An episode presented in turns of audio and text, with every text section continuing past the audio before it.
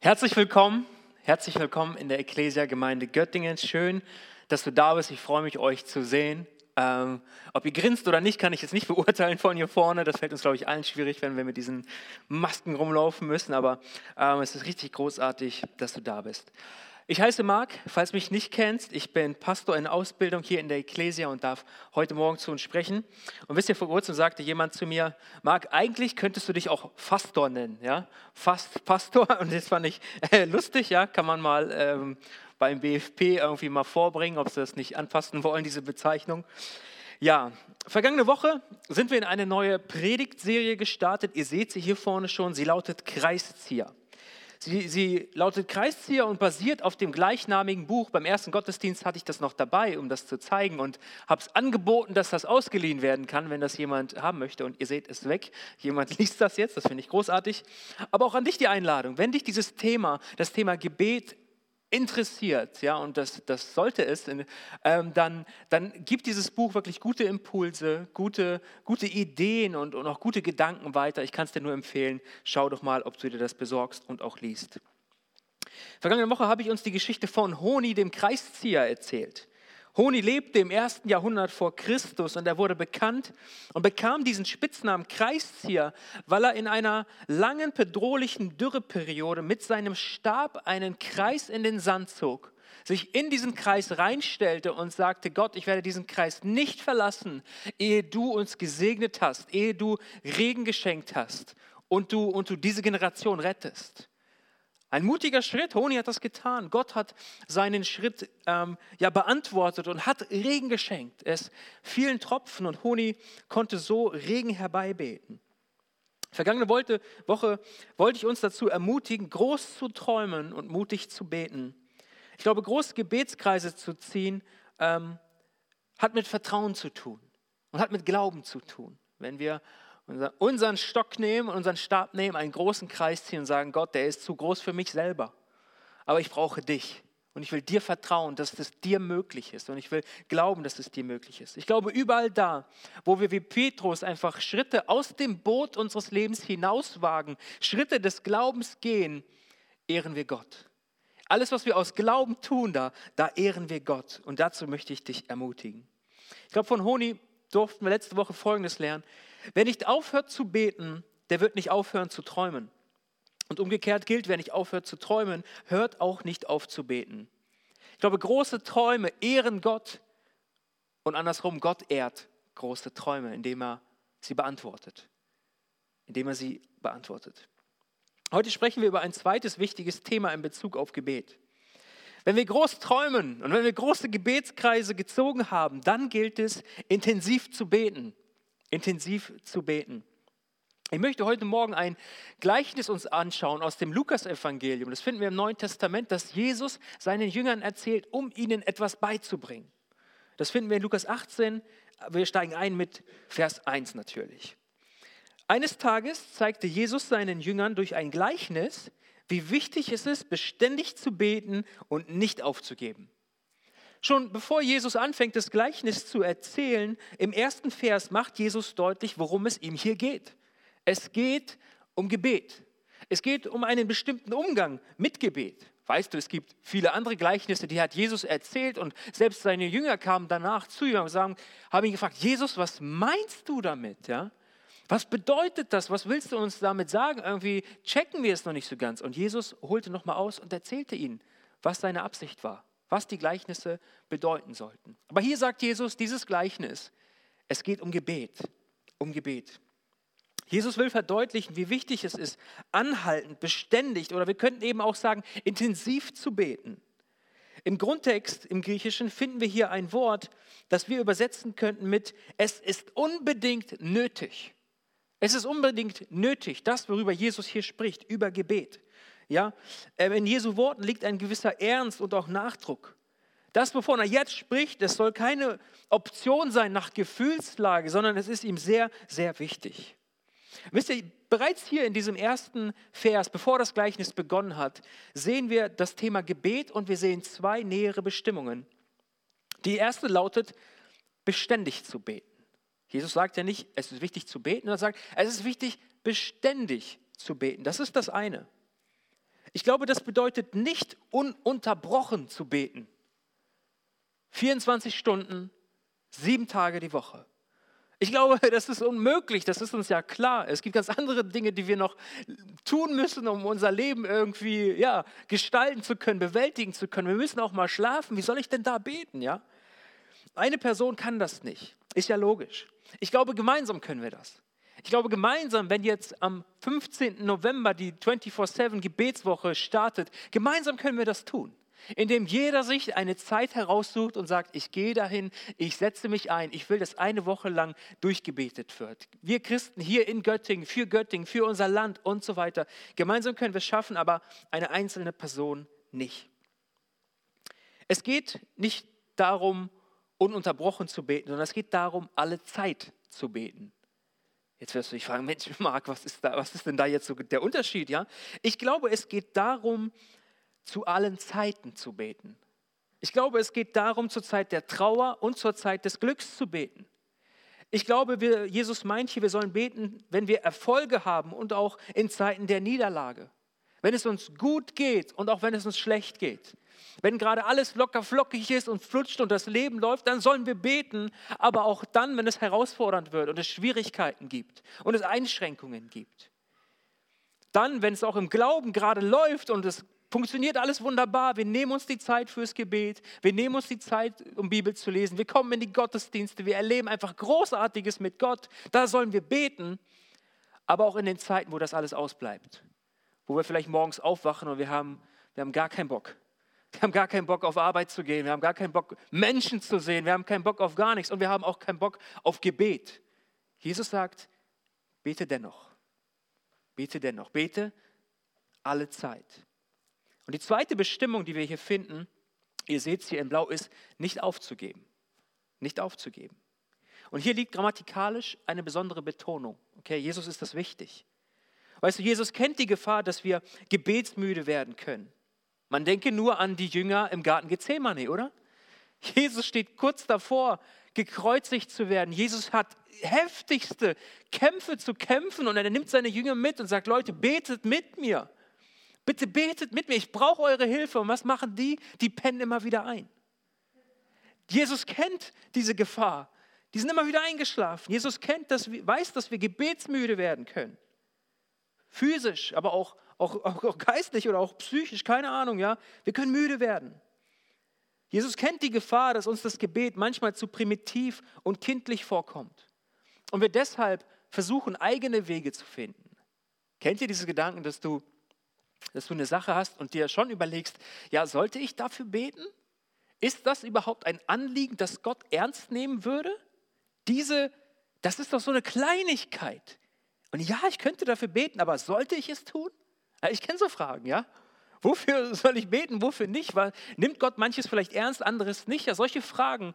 Und wir, und wir beten vielleicht manchmal nicht, weil es uns das zu, zu, zu keine Ahnung, zu, zu leicht für Gott vorkommt oder was auch immer. Und wir lassen es dann. Und wir lassen es. Jesus kennt diese Gefahr. Er kennt auch die Gefahr der Enttäuschung, dass wir Gottes Nein oder sein Warte noch für unser Anliegen nicht verkraften.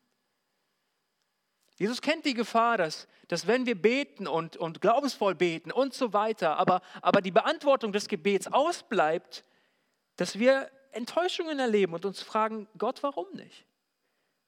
Jetzt bete ich schon eine Woche, einen Monat, ein Jahr, zehn Jahre für diese Sache. Warum scheint sich da nichts zu verändern?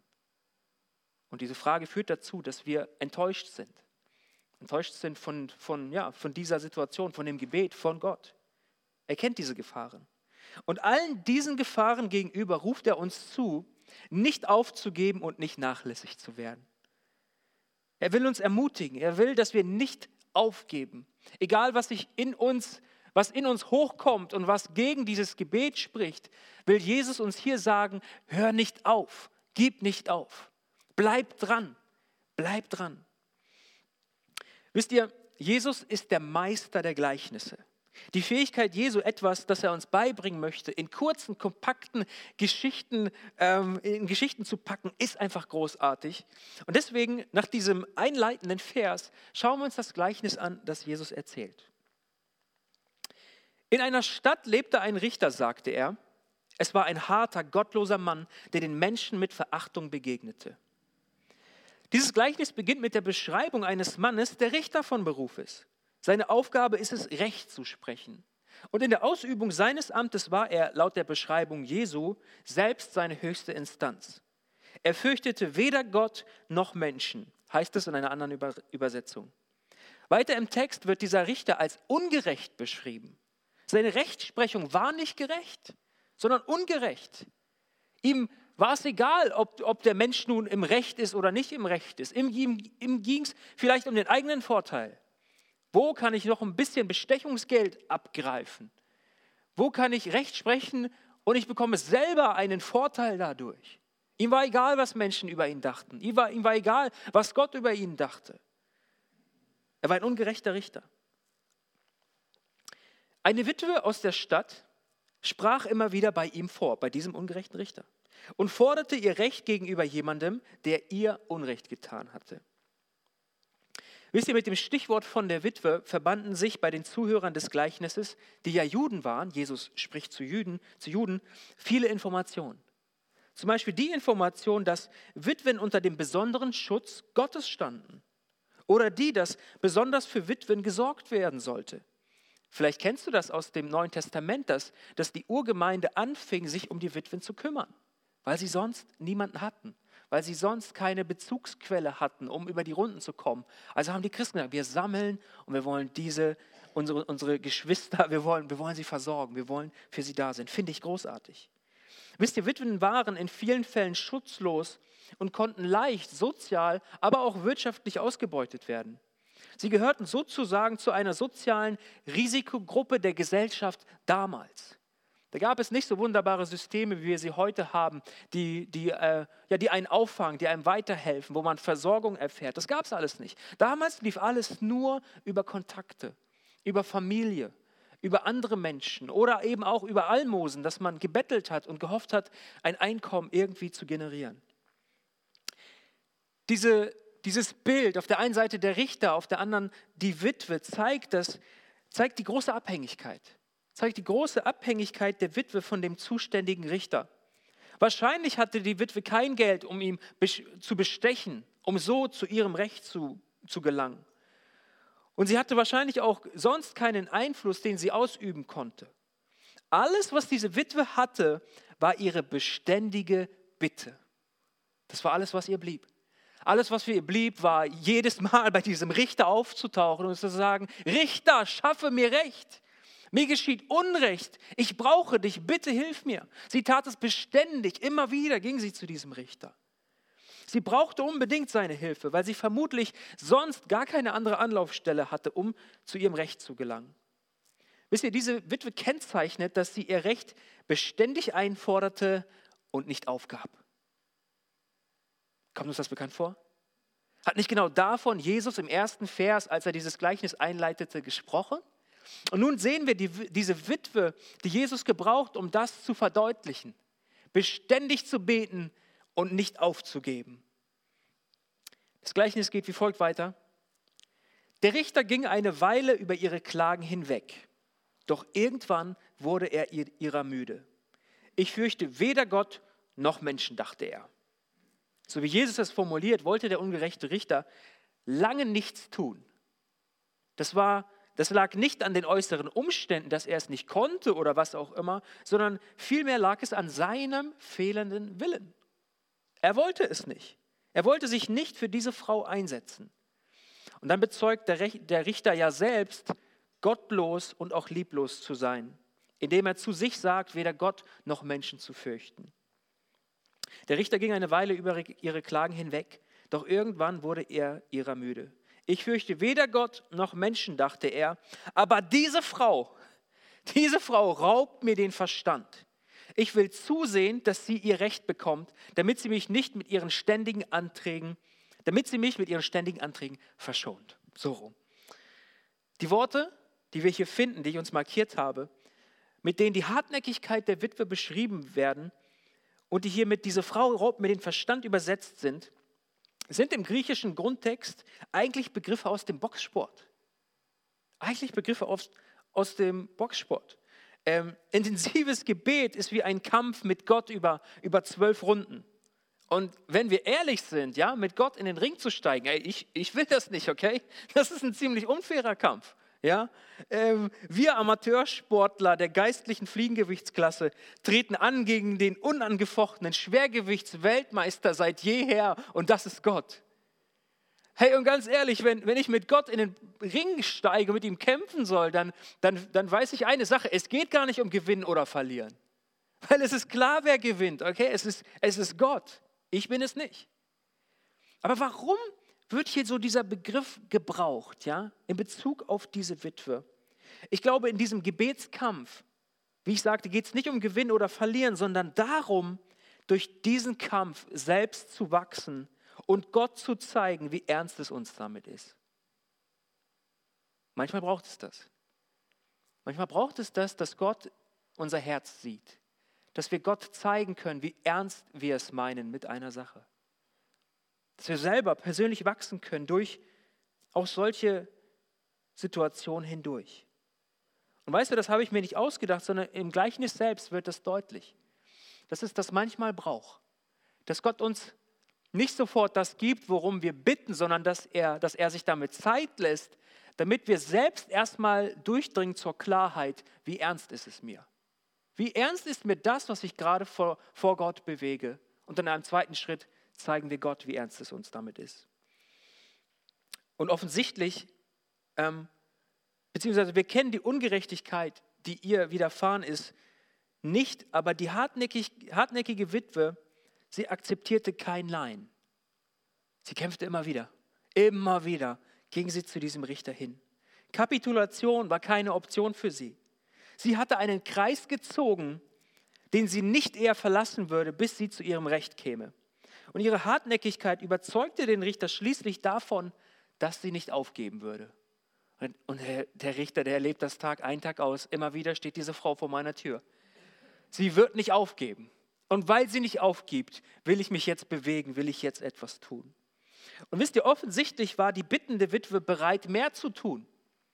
Sie war nicht nur bereit, immer wieder zum Richter zu gehen und zu bitten, hey, schaffe mir Recht. Sie war bereit, mehr zu tun.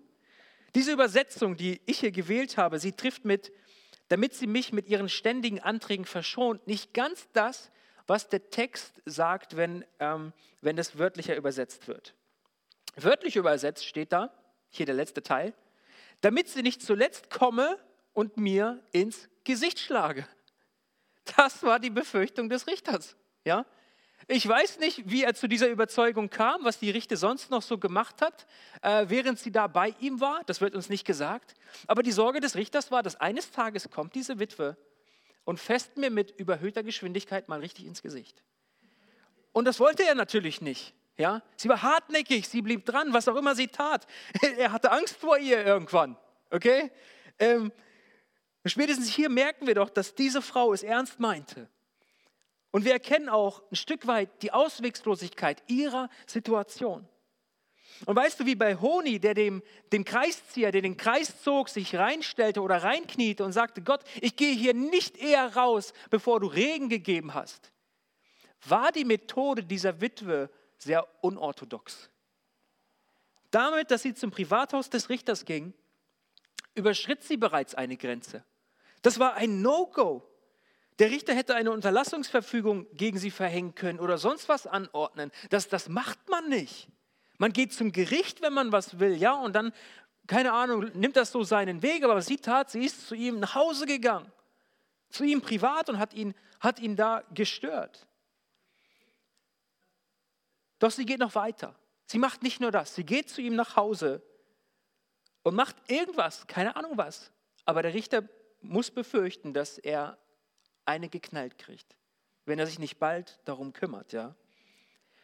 Und jetzt will ich dir Folgendes sagen. Jesus erzählt dieses Gleichnis. Jesus hätte doch alle Freiheiten gehabt, dieses Gleichnis anders zu erzählen, oder? Natürlich. Wie bei allen anderen Gleichnissen auch, glaube ich, Jesus hätte es anders erzählen können. Aber er erzählt es genau so. Er erzählt es genau so, dass diese Witwe Grenzen überschritt. Er erzählt es genau so, dass der Richter befürchten musste, eine geklatscht zu bekommen. So erzählt es Jesus. Und weißt du, die Witwe ist ja die Person, an der wir uns ein positives Beispiel nehmen sollen. Jetzt ist meine Frage, was will dieses Gleichnis uns sagen? Sollen wir bereit sein, Leuten eine zu klatschen, um Gott zu zeigen, wie ernst es uns ist mit Gebet? Nein, mach das nicht, habe ich nicht gesagt, okay? Aber weißt du, Jesus erzählt das und erzählt es auf diese Weise und es zeigt mir etwas über Gottes Charakter. Ich glaube, Gott ist das Protokoll herzlich egal. Gott ist das Protokoll herzlich egal. Was meine ich damit? Menschliche Vorschriften und Erwartungen, wie etwas abzulaufen hat, spielen bei Gott keine große Rolle. Wir denken, das muss diesen Weg gehen, das muss so passieren und anders geht es nicht. Es muss so sein. Nein, bei Gott muss es das nicht. Weißt du, ginge es nach dem menschlichen Protokoll, müsste Jesus wahrscheinlich Pharisäer und Schriftgelehrte und nicht einfache Jünger und nicht einfache Fischer als Jünger gehabt haben. Das war doch die Erwartung. Herr, wenn der Messias kommt, wenn er sich Jünger erwählt, dann steht es doch außer Frage, dass er zu den Pharisäern geht, zu, den, zu der religiösen Elite, zu den Leuten, die ja so fromm sind und so heilig und so oft im Tempel und so oft beten und so viel aus der Bibel auswendig kennen. Zu diesen Leuten hätte doch Jesus gehen sollen. Aber weißt du, was Jesus tut? Er geht an den See und er nimmt sich Fischer. Er nimmt sich Fischer und sagt, folge mir nach und sie folgen ihm. Oder er geht zu einem Zöllner, der verachtet war, gehasst von den Juden und sagt, du, folge mir nach und er tut es. Ging es nach dem Protokoll, hätte Jesus auf keinen Fall in einem Stall, sondern in einem Palast zur Welt kommen müssen. Der Messias, der erwartete König, der Israel retten sollte. Wo sonst hätte er geboren werden müssen als in einem Palast, als König gefeiert. Aber Jesus kommt und wird geboren in einem Stall wo es nach Mist riecht und wo die Tiere schlafen, da wird er geboren, weil seine Mutter keinen Platz fand in der Stadt. Ging es nach dem Protokoll, hätte Jesus niemals mit Sündern abhängen, mit samaritischen Frauen sprechen und im Tempel alles kurz und klein hauen dürfen. Und weißt du was? Und dennoch hat Jesus all das getan. An so vielen Stellen haben sich die Pharisäer und die Leute damals geärgert über Jesus. Er erhebt den Anspruch, der Messias zu sein und es ist abgefahren, was er für Wunder tut und dass er in Vollmacht predigt und die Leute folgen ihm. Das ist der Hammer. Aber wie verhält er sich denn so oft? Und die Erwartungen waren ganz andere. So oft hat Jesus das durcheinander gebracht, was die Erwartungen der Menschen für den Messias waren. Er hielt sich nicht an das menschliche Protokoll. Und ich will uns fragen, dürfen auch wir in unserer Art etwas unorthodox werden?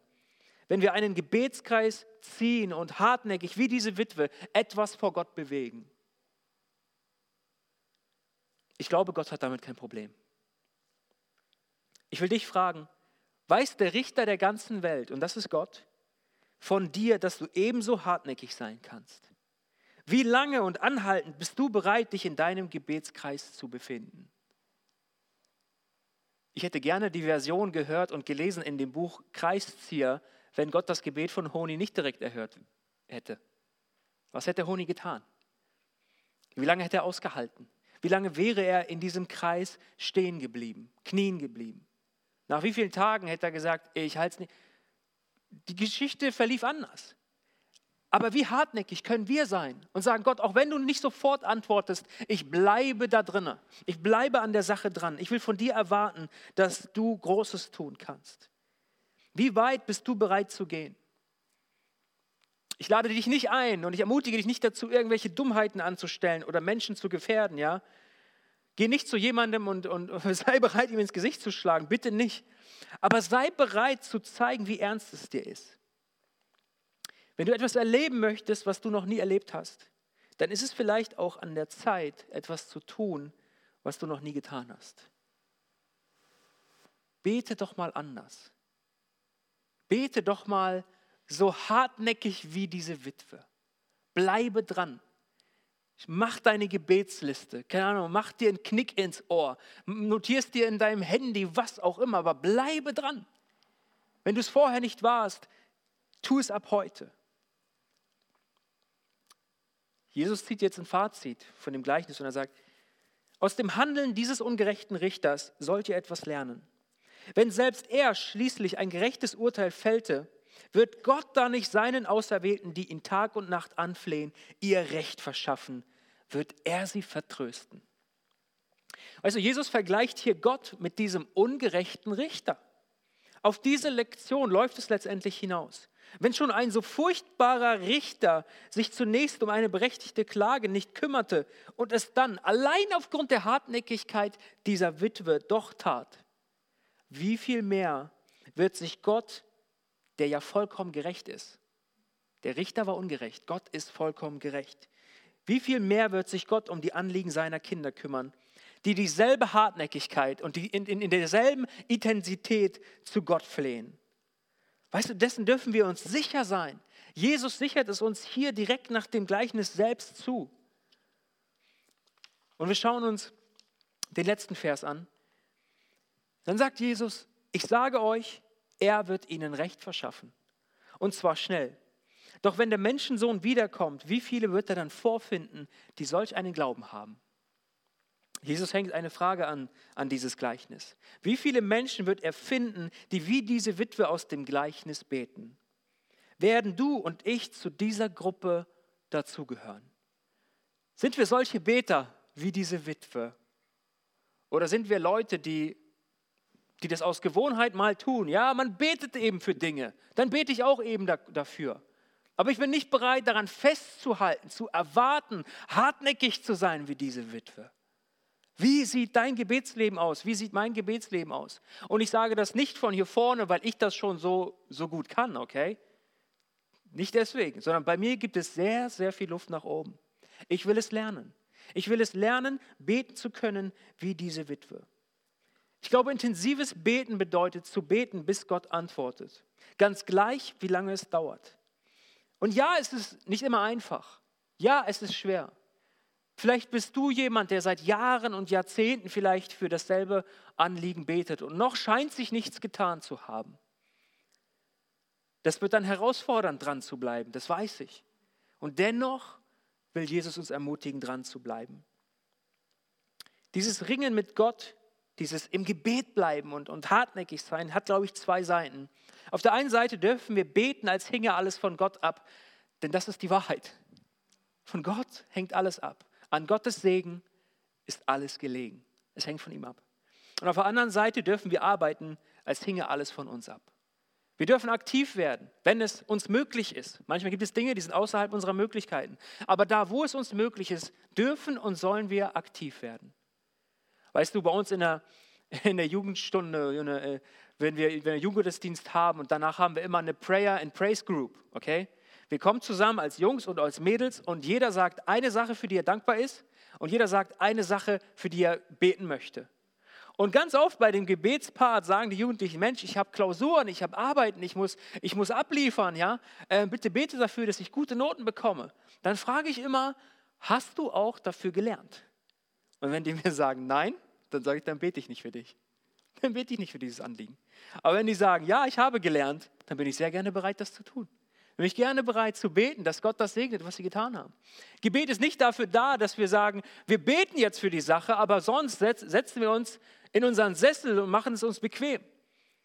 Gebet ist nicht für Wettbewerbsverzerrung da irgendwie, ja, dass wir, dass wir einen Bonus bekommen, sondern Gott möchte schon, dass wir unseren Teil tun, dass wir uns einbringen und wenn wir dann dafür beten, dann wird er seinen Segen dazugeben. Hast du dich jemals gefragt, macht Gott Gebete eigentlich von irgendetwas abhängig? Wovon macht Gott Gebetserhörungen eigentlich abhängig? Benötigt er vielleicht je nach Größe des Anliegens mehr oder weniger Gebete, bis er sich darum kümmert? Führt Gott vielleicht eine Gebetsstrichliste? Kleine Bitte, fünf Gebete. Mittelgroßes Anliegen, 20 Gebete. Großes Anliegen, 50 Gebete sehr großes Anliegen, 200 Gebete. Und erst wenn du die, die, die Strichliste voll hast, dann bekommst du, worum du bittest. Okay? Nein, das tut er nicht. Das tut Gott nicht. Warum aber scheint Gott manche Gebete nicht erhören zu wollen? Mensch, das kennst du vielleicht auch. Du bist dran und es tut sich nichts. Wenn wir nicht wissen, wovon die Erhörung eines Gebets abhängig ist und es damit nicht beeinflussen können, Warum überhaupt beten? Warum überhaupt intensiv beten? Warum so hartnäckig beten wie die Witwe aus dem Gleichnis, das Jesus uns erzählt? Wisst ihr, wir Menschen, wir ticken doch so, dass wir die Kontrolle haben wollen, oder? Nach Möglichkeit wollen wir die Fäden in der Hand haben. Nach Möglichkeit wollen wir Dinge beeinflussen können. Wollen wir Dinge ähm, irgendwie zu unseren Gunsten verändern können, was auch immer. Aber soll ich dir etwas über Gebet verraten? Gebet ist das genaue Gegenteil davon. Wenn wir zu Gott kommen, ist Gebet im Grunde Kapitulation vor Gott. Wir kommen zu ihm und sagen, Gott, wir haben es eben nicht unter Kontrolle. Es befindet sich nicht in unserer Möglichkeit, nicht in unserer Reichweite, sondern Gott, wir vertrauen darauf, dass es in deiner Kontrolle ist. Und deswegen beten wir. Gebet ist Kapitulation vor Gott, wo wir nicht in Kontrolle sind, sondern er. Warum sollten wir beten? Ich glaube, wir sollten beten und auch intensiv beten, wie wir es am Beispiel der Witwe gesehen haben, weil durch Gebet manchmal, nicht immer, bevor die Situation sich verändert, für die wir beten, sich etwas anderes verändern soll. Und das ist dein und mein Herz. Wir bringen ein Anliegen vor Gott und bevor Gott sagt, ich will mich an dieses Anliegen machen, möchte ich zunächst dein Herz verändern. Ich will dir eine neue Perspektive schenken. Du sollst einen neuen Blick auf das bekommen, wofür du hier gerade betest. Du sollst eine neue Beziehung dazu bekommen, vielleicht auch. Du sollst ganz neue Emotionen dazu bekommen. Deine Emotionen dazu müssen vielleicht gesund werden, bevor ich dir das gebe. Gebet nimmt uns in diesen wichtigen Prozess mit rein. Wenn wir für Dinge beten, dann verändert sich etwas in uns. Es gibt Beispiele, wo Menschen Angehörige verloren haben. Ein Kind, einen nahen Verwandten, wie auch immer. Und was die Leute tun, ist, sie vergeben ihren Feinden. Hast du dich jemals gefragt, wie das möglich ist? Du wirst deines Kindes beraubt oder deines Ehepartners oder was auch immer, weil ein anderer sich dazu entschieden hat. Und diese Personen können, können dem Mörder von ganzem Herzen vergeben. Ich glaube, Gebet macht das möglich. Gebet schafft in uns solch ein Herz. Gebet nimmt uns in diesen wichtigen Prozess mit rein, dass Veränderung in uns geschieht. Von uns aus würden wir niemals unseren Feinden vergeben wollen, oder? sondern was wir wollen, ist Rache. Wir wollen Vergeltung, so ticken wir, aber Gebet hat die Kraft, unser Herz dahingehend zu verändern, dass wir vergeben können. Dass wir sagen können, ich begegne dir ganz anders. Ich begegne dir auf eine Jesus-Art, weil er mich im Gebet verändert hat. Das ist der Grund, warum wir beten sollten, auch wenn wir zunächst nichts sehen. Weil Gebet immer zunächst unser Herz verändert. Ich lade dich ein, lass uns groß träumend Gebetskreise ziehen in unserem Leben und dann dranbleiben und nicht aufgeben, bis wir eine Antwort von Gott haben. Genau das will uns Jesus durch dieses Gleichnis beibringen. Ich will das lernen. Wie ich es gerade sagte, bei mir gibt es sehr viel Luft nach oben. Ich bin ermutigt und angespornt, von, durch dieses Gleichnis zu lernen. Und ich will dich fragen, du auch. Du auch. Ich möchte uns jetzt eine kurze persönliche Zeit mit Gott geben. Ich lade dich ein, da wo du sitzt, einfach mal deine Augen zu schließen, weil, weil Gott hier ist. Und weißt du, wir predigen nicht einfach, damit du sonntags in die Kirche kommst und eine nette Predigt gehört hast, sondern wir beten, weil wir glauben, es braucht eine Antwort von uns. Es braucht Entscheidungen von uns. Das Wort Gottes ruft uns immer wieder in Aktion und so auch heute Morgen. Und ich will dich fragen, betest du wie diese Witwe? dann will ich dich beglückwünschen und dir sagen, mach weiter so, bleib dran. Aber wenn du sagst, auch in meinem Leben gibt es noch Luft nach oben, ich will lernen, so ein Beter zu sein, so ein Beter zu werden, dann lade ich dich ein, gib Gott eine Antwort in deinem Herzen. Willst du dazu lernen? Willst du so eine Person des Gebets werden? Willst du das Gebet, dein Herz, dein, deine Sicht verändert? Dann sag das Gott, gerade jetzt in deinem Herzen. Und ich will dich segnen in deiner Entscheidung. Herr, ich danke dir für diesen Tag. Danke dir für diesen Gottesdienst und dass wir von dir hören durften. Danke dafür, Jesus, dass du uns dieses Gleichnis sagst und dass du möchtest, dass wir beständig beten und nicht aufgeben.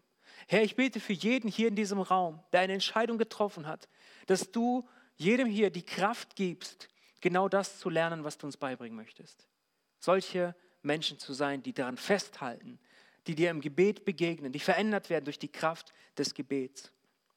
Zeige uns Wege, auf denen wir gehen sollen. Zeige unsere nächsten Schritte, die wir tun sollen. Gib uns Anliegen aufs Herz, Herr, die wir vor dir bewegen sollen. Wir wollen bereit sein, dazu zu lernen. Herr, wir lieben dich von ganzem Herzen. Amen. Amen. Ich wünsche euch Gottes Segen. Amen.